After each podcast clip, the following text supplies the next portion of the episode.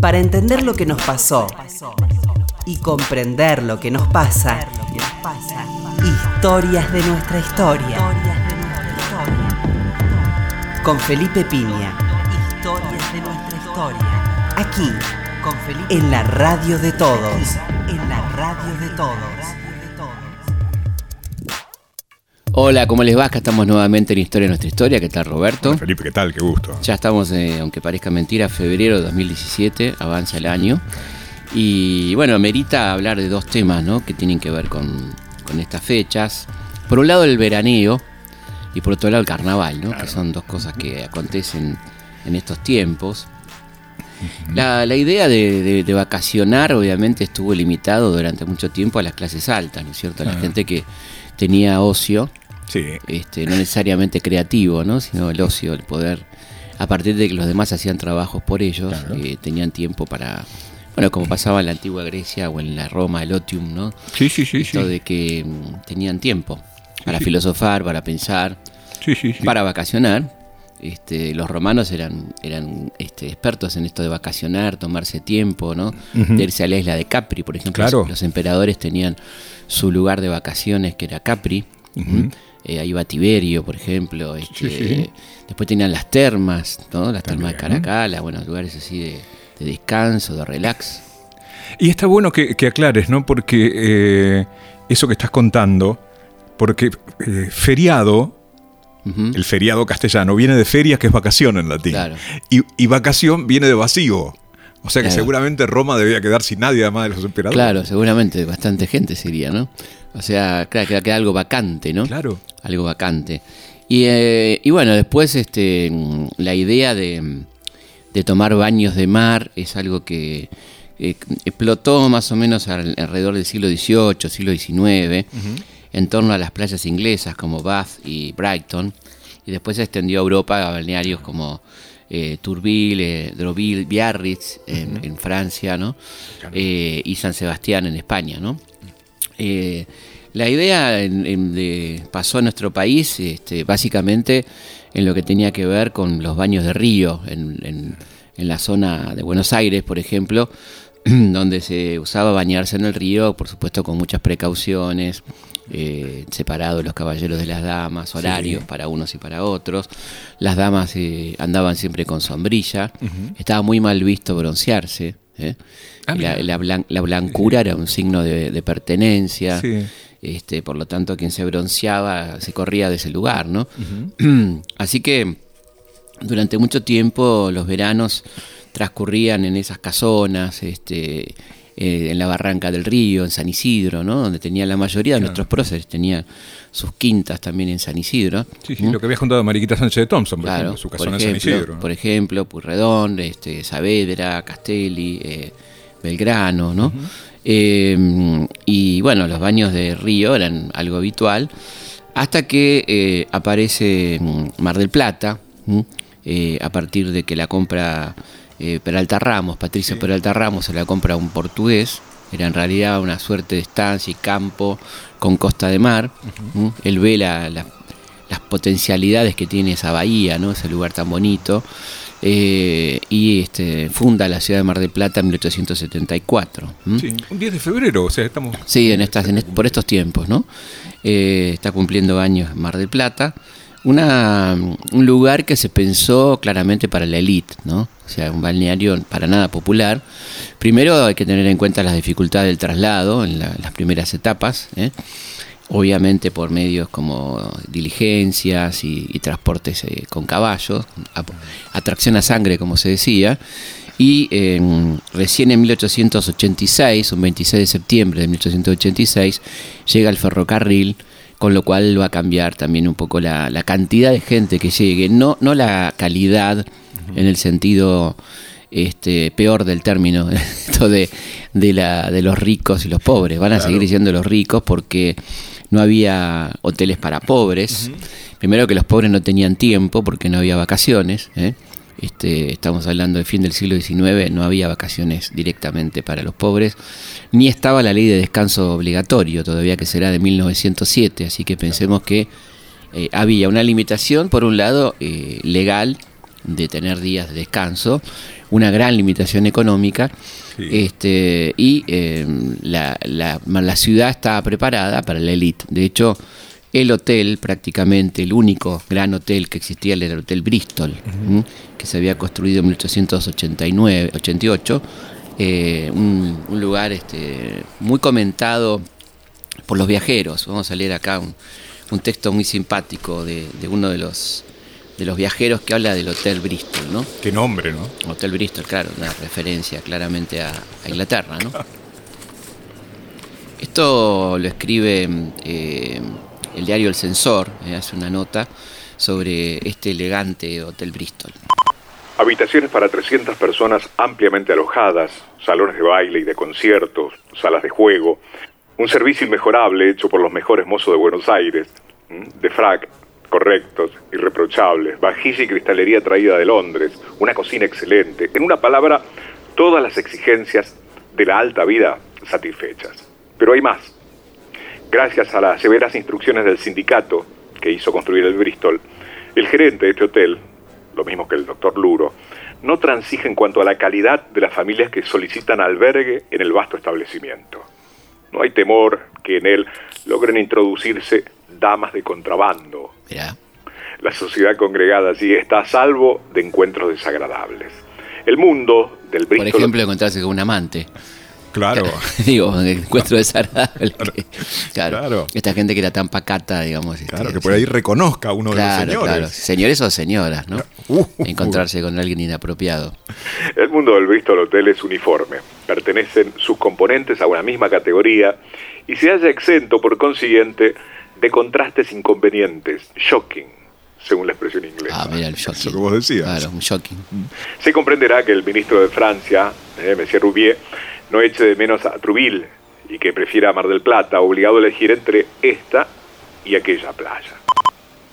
Bueno, ahí tenemos, ¿no? La, visión de, de, lo que era este, esta, esta playa, este lugar y este hotel en particular. Y eh, fue tan famoso, ¿no? Este, este lugar, este hotel, y Mar del Plata se empezó a hacer tan famoso que Le Figaro manda a un enviado, este, a Jules Souret, que escribe lo siguiente sobre Mar del Plata, que es muy interesante, eh, y las características de esa ciudad a fin del siglo XIX.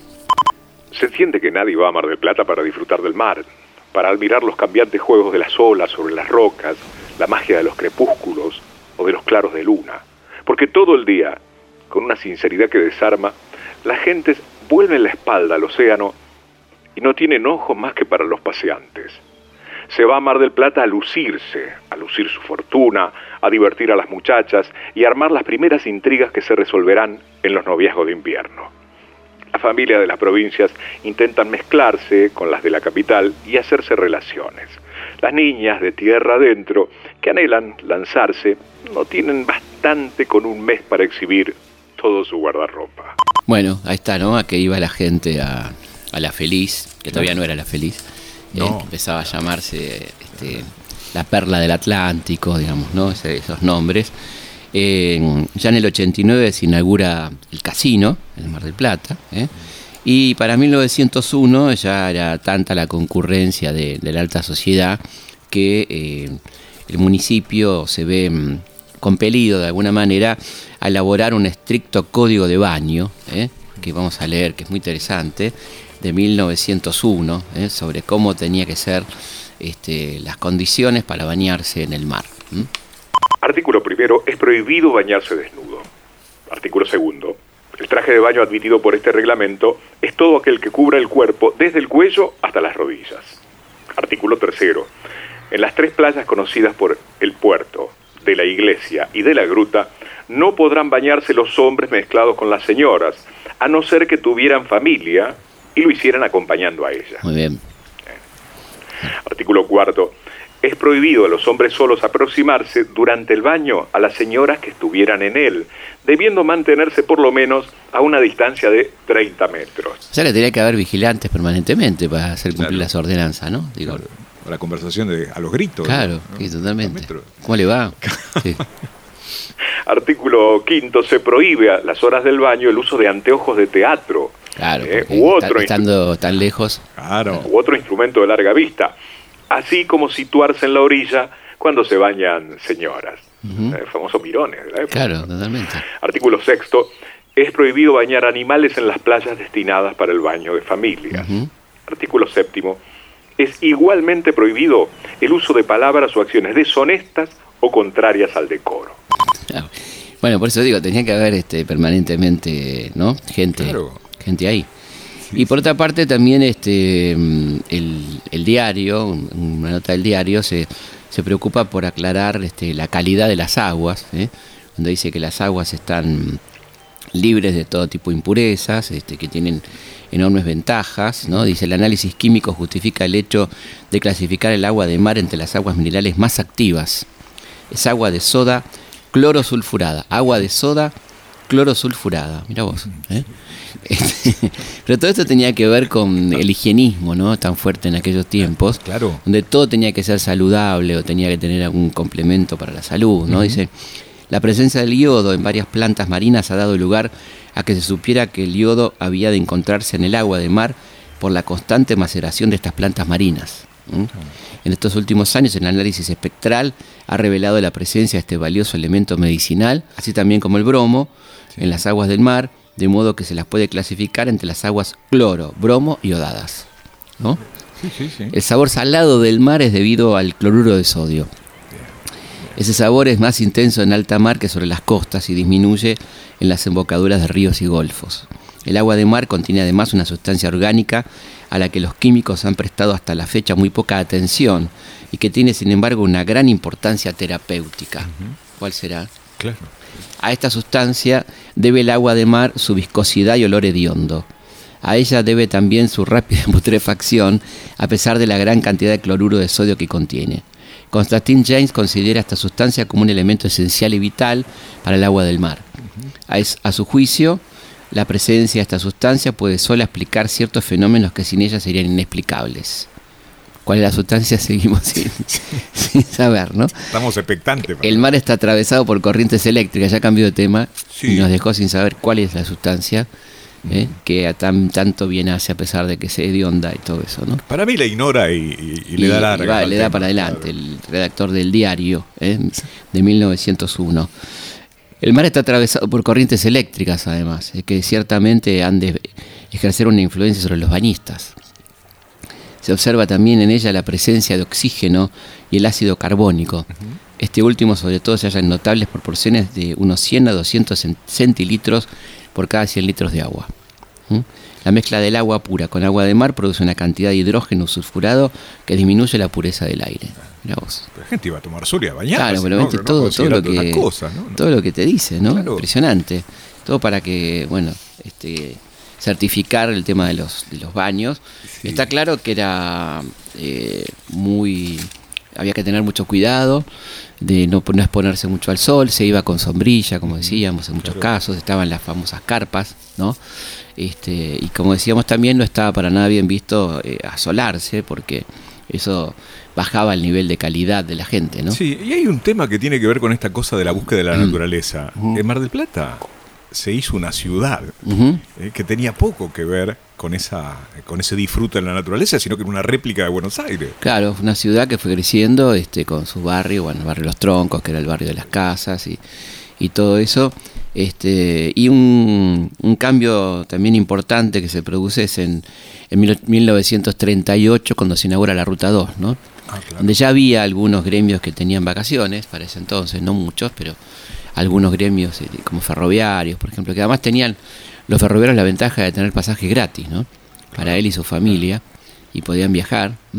Y en Mar del Plata, lo que eh, yo te leía también, que es el tema de eh, que en el 20 gana Teodoro Bronzini, que era socialista, o sea que todos Claro. esos trabajadores que vos decías Claro, exactamente, que tuvo en algunos años intendencia socialista Mar del Plata, ¿no? Eh, curiosamente, esta ciudad, ¿no? con estas características, pero también se va convirtiendo Mar del Plata en una ciudad de trabajadores por la zona del puerto, ¿no? Por la pesca. ¿m? Ahí hay un cambio también importante que hay, ahí empieza a haber barrios obreros en Mar del Plata, y de ahí que triunfa el socialismo por el crecimiento de la actividad pesquera, ¿no? que se convierte junto con el turismo en otra gran actividad. Y ya para los años, fin de los años 30, donde el automóvil está un poco más impuesto y particularmente los autobuses, ¿no? Empiezan a competir con el tren. Eh, se inaugura la Ruta 2, ¿eh? esa famosa Ruta 2 en 1938. Eh, una Ruta 2 que, bueno, que para todos nosotros es, es una parte de la historia, ¿no? Y que mm, evidentemente va a haber un cambio muy notable en el perfil de lo que es Mar del Plata a partir de los años 40 con el peronismo, donde empieza a haber una profusión de hoteles sindicales, en muchos casos hoteles viejos que son comprados por los sindicatos y reciclados, y prácticamente no hay gremio que no tenga un hotel en Mar del Plata, ¿no?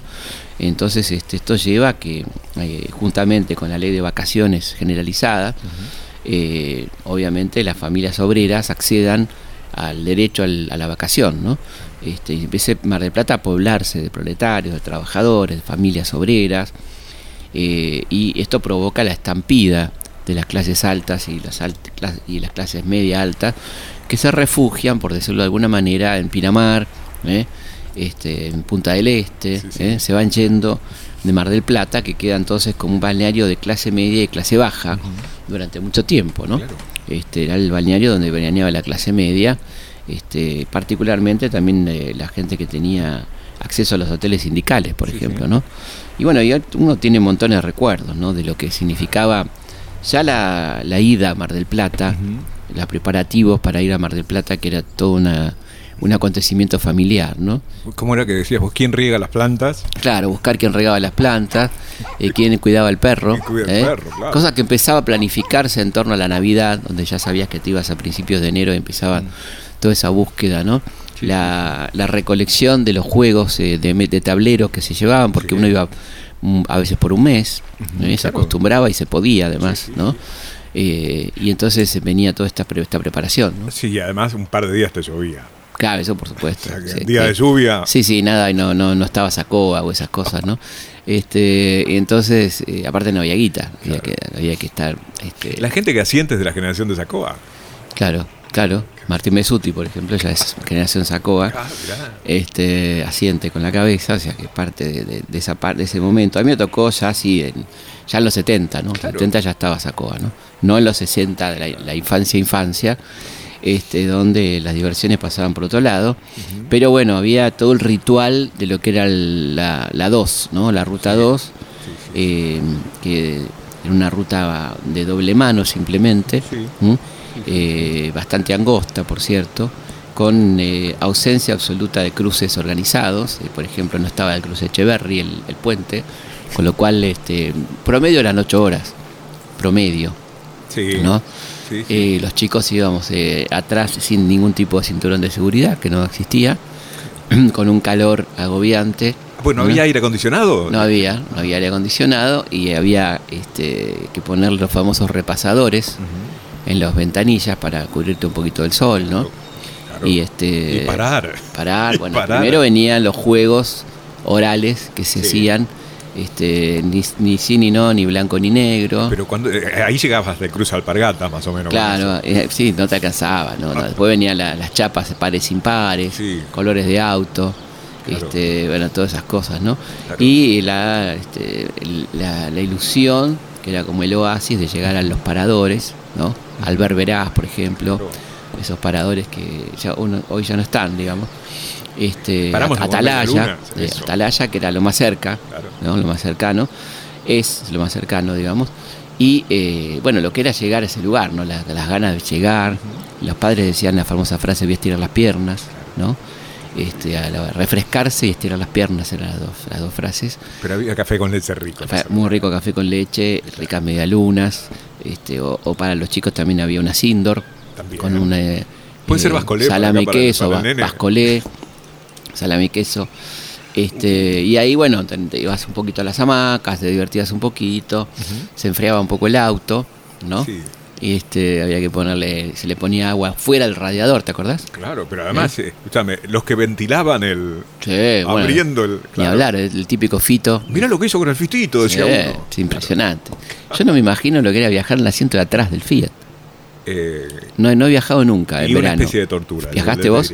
por eso te digo, una especie de Porque te daba el calor directo, tortura. ¿no? Recalentaba un poco. Y al O riñón sea, directo iba el claro, calor ese. Pero es ese calor que le hace bien al riñón, pero no Ah, en esa ¿sí? época del año. No en ese momento del año, claro. En verano no. Claro, y ¿sabes qué me estaba acordando? Porque vos estás contando eso, y, y uno atravesaba Avellaneda, Claro. Quilmes, No estaba la por- autopista. claro, Calchaquí, Claro, Calchaquí, ¿no? Avenida Calchaquí. Exactamente. dos cintas de asfalto. era. 200 de asfalto, calles. Claro, O sea que era ya difícil salir. sí. Después te venía el segundo obstáculo que era el cruce de Alpargatas. Después te venía el tercero que era Echeverry. Que Echeverry era tremendo porque ahí estaba la curva esa que no la cruzabas. claro. Eh, había policía a veces. ¿viste? pero era una, una enorme dificultad. Sí. Y después tenías el alivio de, de- de Atalaya y de los paradores un poquito más adelante. ¿eh? La gente trataba de parar una sola vez, no era fácil porque el viaje era largo. ¿eh? Y los chicos son chicos. Claro, más este, yo me acuerdo que mi viejo había tomado la sana, para él, ¿no? La sana decisión de prohibir la guerra de canciones, porque éramos cuatro como juego. Entonces, sí, claro, él, era el gran conductor, iba adelante y tenía que escuchar esas cosas, claro, durante tantas horas. Y dijo, como un buen tino, ahora que manejo, este, me doy cuenta, ¿no? Que tenía razón. Y eh, homenaje. después de, de todo, que ibas al baño, todo, Claro. te subías al auto, te quedaba un largo tramo Sí. todavía a Mar del Plata que ya no sabías qué hacer, ¿no? Por ahí la Claro. por ahí te llevaba la revista el álbum de oro del, del intervalo o de D'Artagnan. Sí, ¿Eh? sí, sí. El Este, de Patorucito que había salido también, para- también. Fin de año. Las chicas se llevaban la Susi, las mexicanas, ¿te acordás? Revista Sí. Susi. Sí, sí, sí. Este, que era una especie de, de revista mexicana, que las, las mexicanas le decíamos en, la- en esa época a las Superman, a las Batman, ¿no? De Editorial Novaro. Porque venían, claro, exactamente. México, claro. O sea, venían de México. Ah, una joya. Y este y bueno, que venía con la publicidad, decía detective, todo, ¿te acordás? Por favor. Eh. dibujante o detective. Por correspondencia. Claro, por correspondencia era dibujante o detective. Había una que era de, de- me acuerdo, de construcción de aviones, no sé qué era, una cosa Más- increíble. Más ambicioso. digamos. Sí, y después, este, bueno, estaba lo que uno esperaba con mucha ansiedad antes de irse de vacaciones, que por ahí te lo compraban el día anterior, Sí. era el álbum de oro de D'Artagnan o el, el Sí, de no, no, Tony, que era fantástico. Ah, qué, qué bien escrito. que está. Qué bien escrito, qué, qué grandes eh, guionistas, Sí, ¿no? sí, sí. Y era divino. Si tenías suerte te compraban dos, el. Tony y D'Artagnan, pero bueno, era una inversión, pero no era barato. También tenías como... Álbum de oro de Paturuzú era un clásico. Claro, el álbum de oro era una cosa. Era- era más bien escrito, con reseñas de todo lo que había pasado en el año. Totalmente. Y después, una cosa que algunos pronunciaban así, nosotros creo que nos, creía- nos criamos pensando que se pronunciaba así, que era eh, la revista Intervalo, como dirían algunos. Intervalo, exactamente, sí. Yo, No será Intervalo. Era intervalo, ¿no? Claro. Era intervalo. Era la revista Y Intervalo. estaba algo que a mí me encantaba, que era el almanaque mundial, Sí, que llegaba a fin de año, que sí. lo publicaba la gente de las selecciones del Reader Digest, que era este un, un almanaque de, de todos los países, población, qué sé yo, que sea un poquito más grande, estamos hablando cuando Sí, tenía sí, 13, 14, me encantaba comprarme el almanaque mundial, ¿no? Pero que llevabas algunas selecciones también, ya habías Sí. leído 10 veces lo de la risa Siempre había una tía, una tía que coleccionaba selecciones. Sí, sí, la mía tenía una colección impresionante de selecciones Sí. que era, te salvaba cuando tenías que leer porque eran como, recordémosle a los jóvenes, sigue saliendo la revista, pero era como resúmenes de libros, ¿no? Claro. Eh, Anticipos de libros. También, además, Sí. unas notas interesantísimas Sí. sobre política, Sí. esa cosa, viste, que Sí, eh, obviamente muy departamento de Estado. en el viejo estilo, claro. eh, desde ya estamos hablando de plena Guerra Fría, ¿no? Claro. En ese momento. Yo recuerdo el número uno de selecciones en español es de la época de la guerra, Ajá. ¿sí? Y tiene un artículo elogioso sobre el diario La Prensa Y lo importante que era el diario La Prensa en Argentina. O sea, la época de Perón estamos Claro, en eso que vos decís, ¿no? Con respecto a, mira cómo tratamos Sí. de influir en el mundo. Sí, por supuesto. Bueno, llegábamos a Mar del Plata entonces y eh, lo primero que había que hacer, casi como certificación que llegaste, era ir a comer al puerto. ¿no? Claro. Si no, no llegabas. No había llegado, digamos, ¿no? Claro. Y este, había que ir a comer ahí un pescadito, una cosita, unas rabitas al, Sí. al- a los boliches del puerto. ¿no? Contarle a la gente que estábamos todos ahí, porque Estaban claro, todos. no era que eso se les ocurría. ¿eh? No todos, todo era un ritual, era un ritual. Había que, antes de ir al hotel, Puerto, claro. había que ir al puerto, Sí. este, inclusive pasabas por el hotel por ahí de largo y al puerto a comer, y después volvías y te establecías, y ahí empezaba entonces la elección de los balnearios. Sí. En mi caso era Punta Mogotes, Claro. Que era más tranquilo. Sí, sí. este, Pero igual era un despelote, ¿no? Y después lo- recordemos que eran épocas, a mí me tocaba, por ejemplo, fin de los 60, me tocó desde el comienzos de los, ponele 64 hasta, yo, ahí en adelante, ¿no? Pero me acuerdo de la, de la pubertad, ponele, eh, años 70 y pico, eh, la, la bonanza, ¿no? De este país, La, la cantidad de gente que, que iba a veranear, este, la cantidad de gente de todos los, de todos los sectores sociales que veías, Las familias. todo lleno, no Pero conseguías las- lugar en claro. ningún lado, en ninguna playa, en ninguna pizzería, en ningún restaurante, o sea, impresionante, ¿no? Claro, y la discusión entre padre, eh, pa- papá y mamá sobre, sí, vamos a otro lado, pero hay que hacer cola Claro. para comer. Y la otra cosa era que nosotros no estábamos a salvo del sol de ninguna manera, no existía el protector solar. No había, o sea, te ponían bronceador con suerte, pero siempre te quemabas, siempre te quemabas y venía el tomate, ¿no? La rodaja de tomate, Sí, sí. este la- las curaciones esas este, que venían después. Ah, no son científicas esas? Zapolán, me acuerdo. Zapolán Ferrini. Uy, cuando salió el co- Copertone. O sea, eh, bueno, todas esas cosas. Pero bueno, estábamos un poco la buena de Dios, ¿no? Y Sí. quemarse te quemabas. Te quemabas. Vos habías escrito la otra vez que había cosas que eran, digamos, inevitables. O sea, elegir una pelota para la Sí, playa claro. y otra una- para jugar a la una pelota. para el fóbal, claro. Que era donde se pudiera, claramente. Ahí te- pero te jugar. Sí, sí, sí, claro. Te daba el rayo del sol y la arena. Bueno, vamos a una pausa y seguimos aquí en Historia de nuestra historia. Historias de nuestra historia. Historias de nuestra historia. Con Felipe Piña.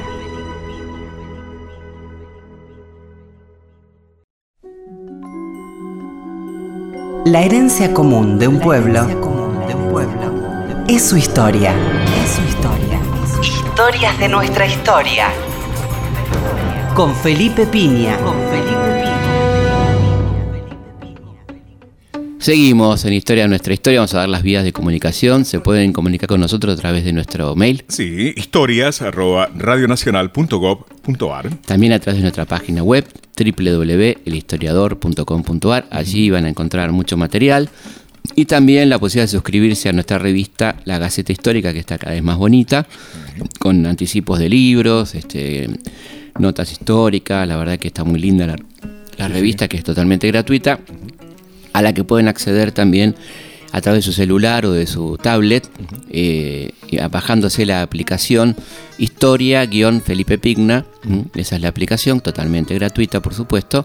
Y ahí van a tener libros digitales, van a tener efemérides, eh, infografías eh, y, por supuesto, los números atrasados y el número actual de la Gaceta Histórica. Es en la Apple Store o en el Play Store, ponen Historia-Felipe Pigna y se bajan la aplicación.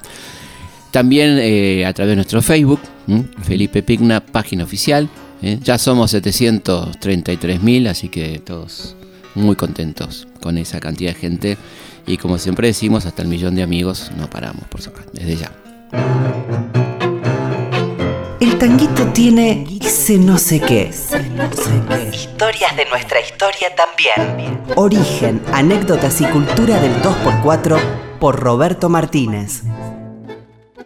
Bueno, estamos en esta sección que queremos tango, eh, queremos tanto. Queremos- Estamos en esa sección que queremos tanto, Sí. que es este el tango, ¿eh? y bueno, tenemos tangos de Sí. estivales, eh, estivales, veraniegos, Sí. eh, y de carnaval también, Claro, por supuesto. ¿no? claro, bueno, básicamente el carnaval y el tango están muy vinculados, eh, sobre todo porque grandes los bailes de carnaval se hicieron con también orquestas muy numerosas. Claro.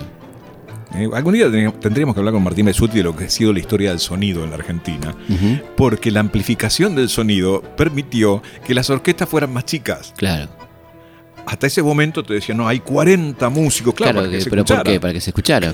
Claro, claro. Claro, Y, y además estaba la jazz, ¿no? Claro, la típica. claro, la típica y la jazz. La típica que era la de tango, ¿no? Y la jazz era, bueno, que hacía también cosas internacionales, ¿no? Sí, sí, sí, algunos hacían un poco las dos cosas, o sea, eh, pero digamos que la Argentina tuvo, y lo contabas vos en tus libros, una larga tradición de bailes de carnaval. Claro. ¿eh? Sí, Y, sí, sí. Bueno, el tango también Uno de los más famosos era el de comunicaciones, Sí, donde llegaban a juntarse 20.000, 30.000 personas, ¿no? sí, sí, sí. Sí. iba este, los grosos, iba Serrat, Manzanero, ¿no? Este, toda la gente que venía especialmente para estos bailes. Vos conocés del tema producción musical y yo creo que hoy sería impensable producir, porque te decían, eh, una fulano de tal, Claro. una y veinte Sí, sí, mengano, sí. una y cuarenta. Pero cada mengano era un grosso. Claro, Cada mengano era un grosso. sí, sí, pero es que eran todas figuras, una detrás de la otra. Sí, sí. Bueno, y entonces, ¿qué vamos a escuchar? en Eh, bueno, en este caso, eh, un tema de Rodolfo Ciamarela. Decían algunos que la vida eran cuatro días locos y parece que el carnaval también. Claro. Eh, por cuatro días locos fue primero una obra de Ciamarela, Sí. un éxito de, de Castillo, y además una película. ¿sí? Eh, lo vamos a escuchar por el doctor De Luca, eh, por el doctor Alberto De Luca, Más conocido. como Alberto Castillo. Ginecólogo él. Claro. Sí, un éxito también como ginecólogo, no solo como cantante. Vamos a escucharlo.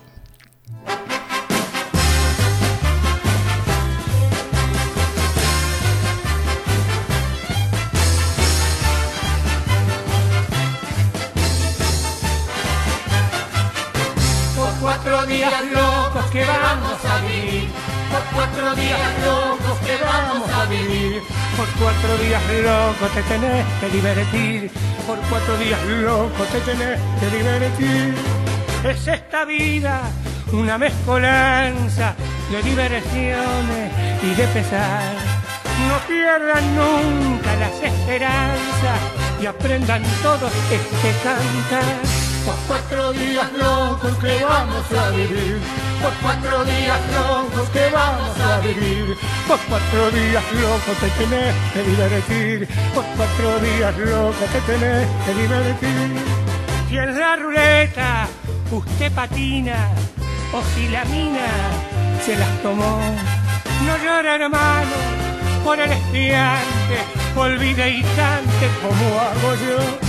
Por cuatro días locos que vamos a vivir, por cuatro días locos que vamos a vivir. Por cuatro días locos te tenés que divertir, por cuatro días locos te tenés que divertir. Si una hipoteca o un documento lo están poniendo fuera de sí, si con su suegra se las penetra, usted se alegra cantando así. Por cuatro días locos que vamos a vivir, por cuatro días locos que vamos a vivir, por cuatro días locos te tenés que divertir, por cuatro días locos te tenés que divertir, por cuatro días locos te tenés que divertir, por cuatro días locos te tenés que divertir, por cuatro días locos te tenés que divertir.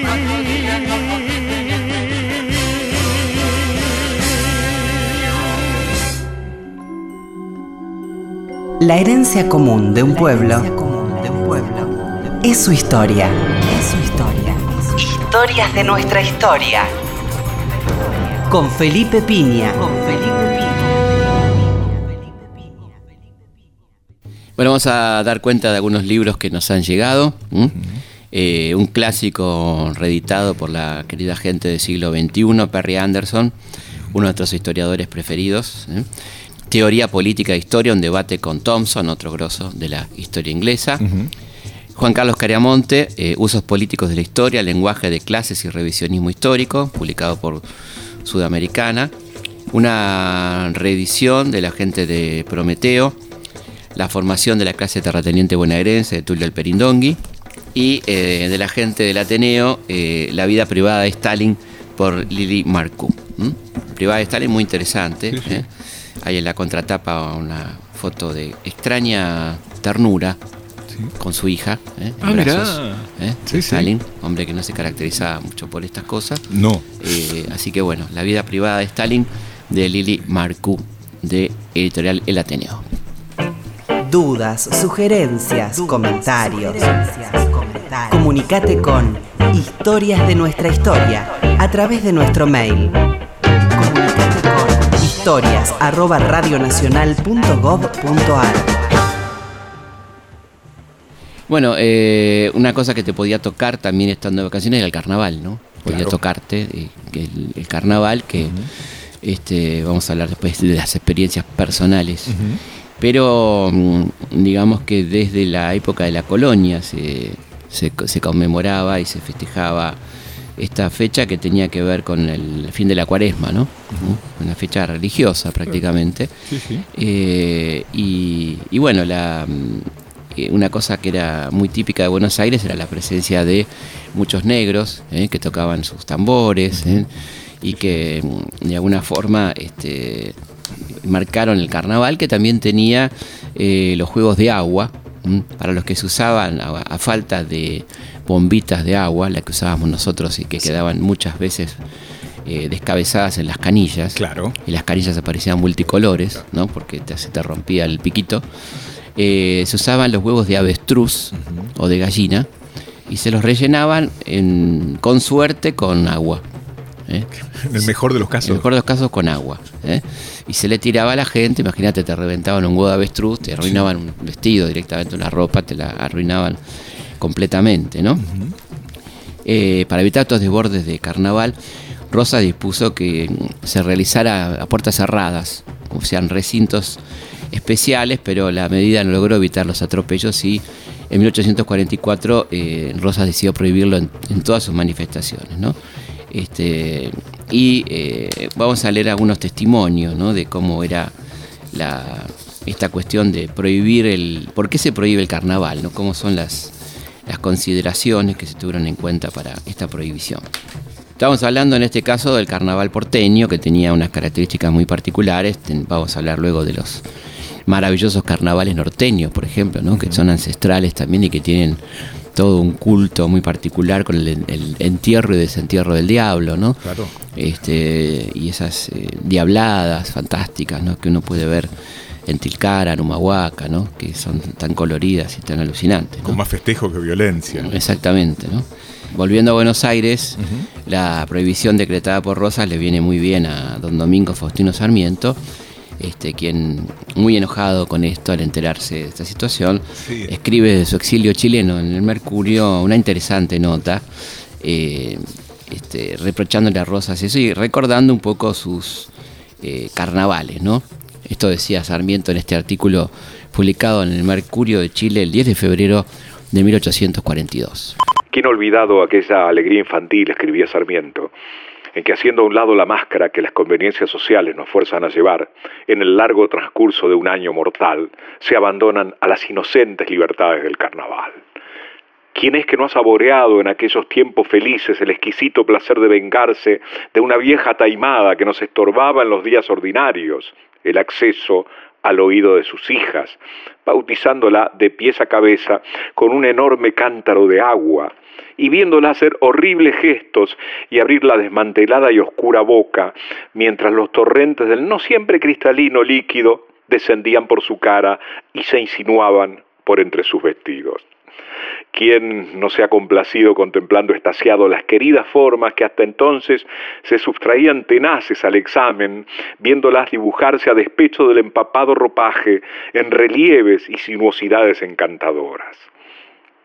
¿Quién que tenga necesidad de decir dos palabras a su amada no echa de menos aquella obstinada persecución con que, separándola del grupo, de las que hacían acuática defensa del carnaval, la seguía por corredores, pasadizos y dormitorios hasta cerrarle toda salida y verla al fin escurriendo agua y con las súplicas más fervientes pedir merced al mismo con quien antes no la había usado ella y dejarse arrancar acaso un pequeño favor como precio de la capitulación acordada.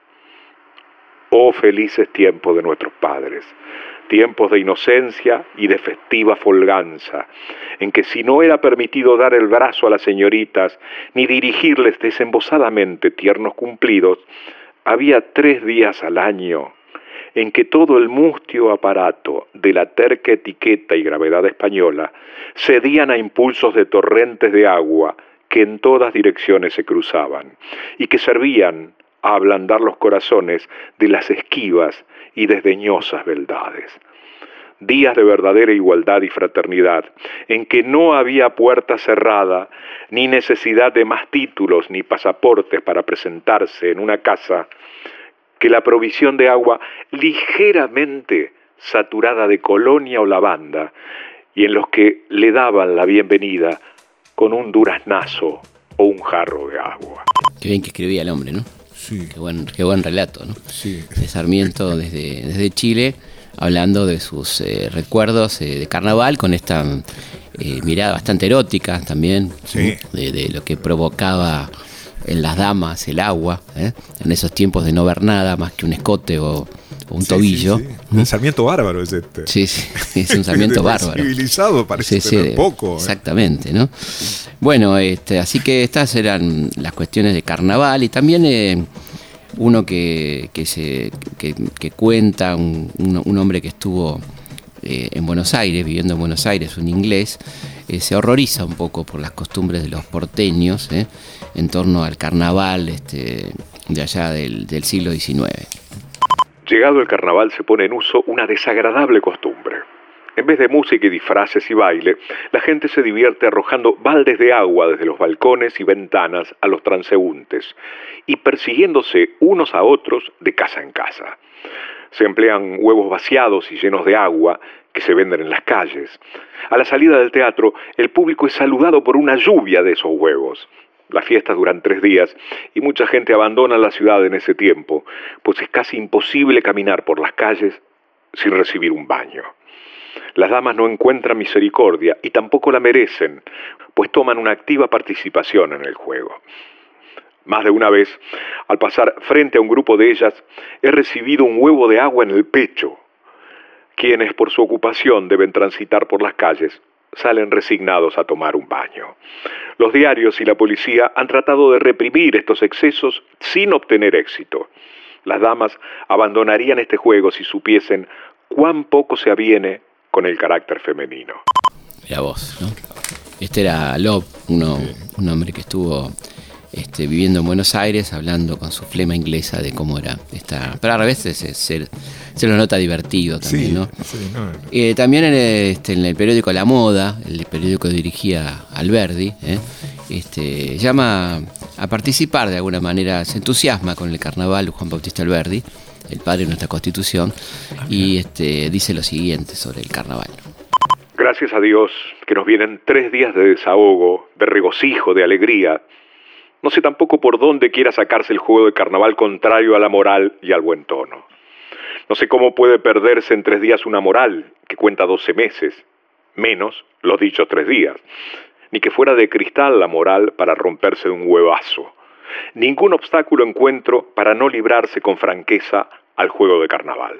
Por mi parte, no puedo menos que aconsejar a las personas racionales y de buen gusto que corran, salten, griten, mojen, silben, chillen, se encerren a su gusto a todo el mundo, ya que por fortuna lo permite la opinión y las costumbres, que son las leyes de las leyes. Muy bien. Ahí estaba entusiasmado este don Juan Bautista Alberdi, ¿no? sí, no había polémica con Sarmiento sobre el tema. No, acá aparentemente los dos estaban entusiasmados ¿no? con, con este, este carnaval que algunos historiadores señalan que la celebración de, de esta, de esta cuestión del carnaval se remonta eh, al antiguo Egipto, ¿no? donde había festines en honor a Apis, ¿eh? el dios egipcio de la fertilidad. Estamos hablando de 5.000 años. ¿no? Eh, otros dicen que tenía que ver con las bacanales, estas eh, fiestas en honor a Baco, donde había todo tipo de excesos. Era el dios romano del vino, que, que era el equivalente a Dionisio. En Grecia. Había vacantes ahí, Había vacantes. Pero con larga. Vacantes con larga, hacía gente que participaba en estas bacanales, eh, que fueron prohibidas en tiempos de la República porque eran este, lugares propicios para la conspiración. Ah, En estos excesos además se hablaba de política también y, y parece ser que una cosa es eh, tomar vino y excederse y otra cosa es eh, armar conspiraciones, digamos, ¿no? Sí. Eh, bueno, la, la cuestión es que el carnaval este, fue, se fue extendiendo por todo el mundo y bueno, obviamente hay lugares particularmente célebres por el carnaval como Río de Janeiro, Venecia, en Italia que tiene un canal, un carnaval precioso, ¿no? con las máscaras y todas esas celebraciones, Oruro, ¿eh? en Bolivia, donde están las famosas diabladas, como decíamos, Montevideo en Uruguay con las llamadas, un carnaval largo, ¿eh? y con esas este, murgas y que, que tienen esos, esa forma de decir Sí. tan particular, agarrate Catalina, todo eso, y ese maquillaje tan, tan particular en la cara. Y las La- letras. ¿eh? Las letras. Las letras muy politizadas. ¿eh?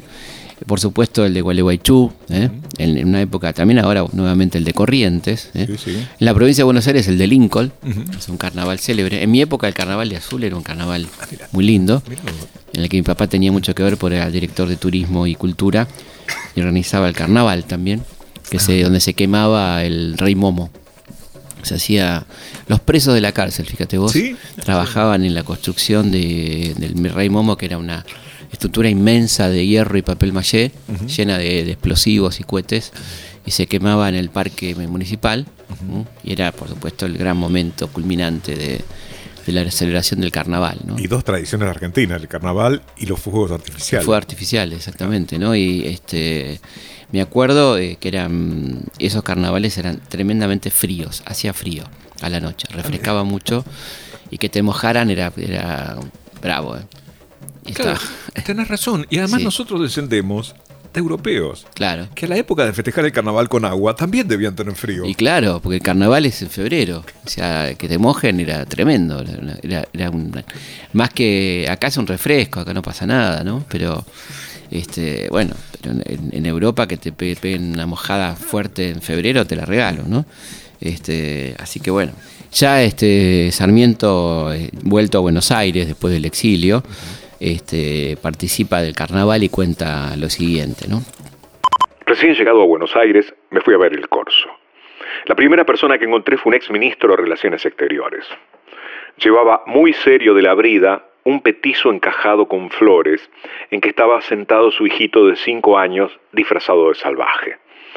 Desempeñaba esa misión con tanta gravedad como si hubiera redactado un protocolo, y la cosa parecía sumamente natural a todos. El presidente de la República acertó a pasar en coche descubierto y lo mojaron hasta empaparlo. El presidente, el exministro, el chiquitín y los concurrentes se destornillaban de risa. El presidente aquel era Sarmiento. Qué hombre de Estado ni qué niño muerto. En aquel momento el presidente había tirado su presidencia a los infiernos.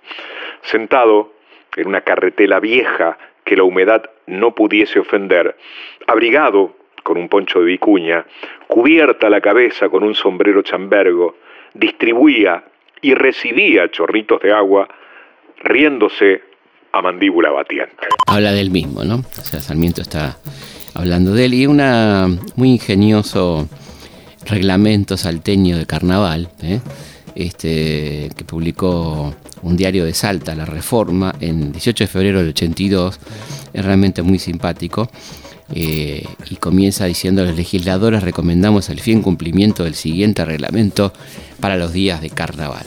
Escuchen qué establece el reglamento eh, de 1882. Artículo primero. Es prohibido a todo hombre permanecer metido en casa y a toda mujer negar hospitalidad al peregrino. Las puertas de las casas deben estar francas para que todo el mundo entre y salga. Artículo 2. Los aficionados al juego fuerte serán sopados en tina. Artículo 3. En vista de la carencia de los pomos, se declara lícito el libre uso del agua, ya sea de pozo o de río. Artículo 4. Los que no tengan dónde bailar durante la noche la pasarán rezando el trisagio o, en su defecto, rosario de 15 misterios. Artículo 5. A los enamorados tímidos les será permitido, en estos días, tocar la mano de sus respectivas amadas. Artículo 6. Es prohibido a los viudos y a las viudas hacer uso de pomos, ni de almidón o arroz. Ellas deberán jugar con carbón molido o humo de pez. Artículo 7. Los solterones deberán cuanto antes apresurarse a salir de su vergonzoso estado y si no lo hicieran serán condenados a comer jamón durante todo el resto de sus estériles días. Artículo 8. Es prohibido pisar los callos de los galanes. Artículo 9. Las muchachas que no sepan bailar harán el primer ejercicio con una silla. Idem los dandis. Artículo 10. Es prohibido el amor secreto en días como estos. Claro, tiene que ser público. Artículo 11. No se puede echar agua a mansalva bajo la pena de ser conducidas por todos los jóvenes a una tina de agua. Artículo 12. El que se ponga pesado de la cabeza deberá ser curado con agua por las muchachas. Artículo 13. Cúmplase dese el registro carnavalesco, etc. Muy bien. Bueno, ¿te disfrazabas vos? ¿Te llegaste a disfrazar? ¿Eh? ¿Para el corso? Sí, pero creo que me deben haber disfrazado, porque mis recuerdos de chico. Claro, también, también, de chicos. Sí. Claro, sí, sí. De por indio, supuesto. creo. Sí. Sí, de, indio de cowboy seguro. ¿eh? Iba suelto, ¿no? Como decían las mascaritas eran. Claro, Iba claro, suelto. pero a ver, digamos, me parece que eh, las madres aprovechaban, o los padres, para disfrazarnos de todo lo que Claro, ellos hubieran de querido lo que hubieran disfrazarse. querido disfrazarnos, Claro, exactamente. pero no me imagino a mi papá de cowboy. No, no, pero así nosotros sí. Claro, no sé. Claro. Y después estaba, por supuesto, la, la- durante el día la guerra de bombitas Sí, no, que ese- se ponían en baldes. soy de Domínico. Claro, sí, sí, era una, una guerra directamente, ¿no? Claro, una, una fuentón enorme. Sí, eh, de, de- lleno de una vereda contra la otra y la gente que pasaba en el medio, no, no había, no había piedad con nadie, eso sí. No, no es que eh, la gente no pasaba, eh, trataba Claro. de evitar esos lugares, pues decía, bueno, mira, acá juegan. Claro, Ah, sí, sí, sí. Sí, sí, Lo que era bravo, las que venían de edificios altos, las bombitas. Esas eran bravas. Esas picaban. Esa picaba. Esas picaban, como la pelota pulpo que te picaba. Uf, ¿qué te Esas parece? picaban. Bueno, estamos llegando al final del programa, espero que lo hayan disfrutado como nosotros y nos volvemos a encontrar la próxima semana aquí en Historia de nuestra historia. Hasta la próxima. Historias de nuestra historia. Conducción, Felipe Piña. Coconducción, Roberto Martínez. Producción, Martín Piña. Archivo, Mariano Faín. Edición, Martín Mesuti. ¿Por qué será que todos guardan algo? Cosas tan duras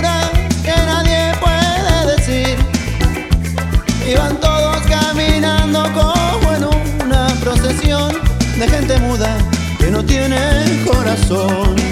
¿Por qué será que me gusta la noche, mujer? Porque todo el que queda es un padre para mí que se anima a decir todo y que te enseña a vivir lo que millones no se animan a decir. Que se anima a decir todo y que te enseña a vivir lo que millones no se animan a decir. Te va pasando el tiempo, mujer, y que la vida se te va.